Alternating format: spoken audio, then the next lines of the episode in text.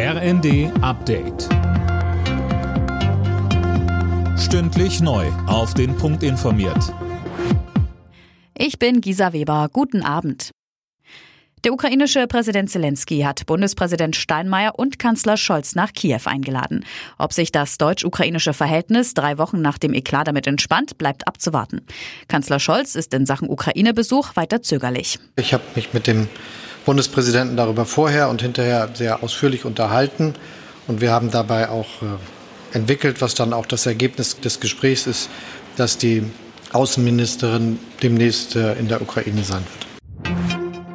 Mehr als 6 Milliarden Euro sind bei einer internationalen Geberkonferenz für die Ukraine zusammengekommen. Das hat Polens Regierungschef Morawiecki mitgeteilt. Die Geberkonferenz wurde von Polen und Schweden gemeinsam organisiert. EU-Kommissionspräsidentin von der Leyen sagte der Ukraine außerdem weitere 200 Millionen Euro an Hilfen zu. Das Geld soll den ukrainischen Binnenflüchtlingen zugutekommen.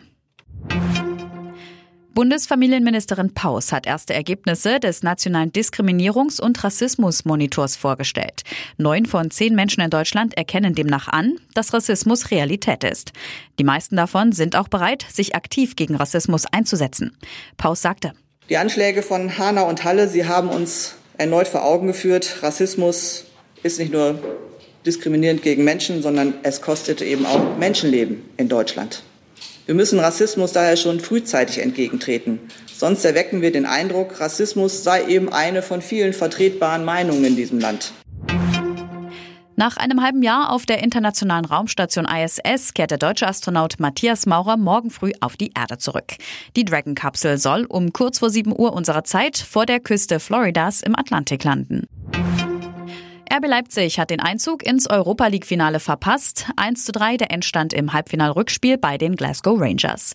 Die treffen im Finale auf Eintracht Frankfurt. Die Frankfurter setzten sich zu Hause 1 zu 0 gegen West Ham United durch.